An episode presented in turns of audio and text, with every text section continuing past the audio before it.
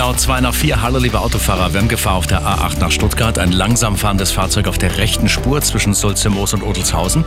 Achtung, auf der A8 nach Stuttgart weiter in Höhe Rastplatz Fuchsberg. Mehrere liegen gebliebene Fahrzeuge.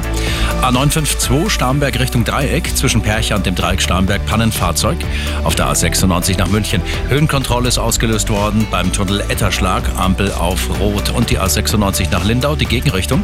Zwischen Dreieck Südwest und Germering Süd ein Unfall. Rechte Spur blockiert.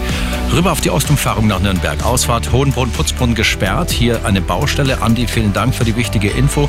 Und wir haben noch den öffentlichen Nahverkehr. Der Zugverkehr auf allen Linien der S-Bahn im Außenbereich ist heute weitgehend eingestellt. Teilweise Schienenersatzverkehr. Und rechnen Sie natürlich mit deutlichen Verspätungen. Gute Fahrt. Der Verkehr mit den handgegossenen Pfannen von Pfannenhaare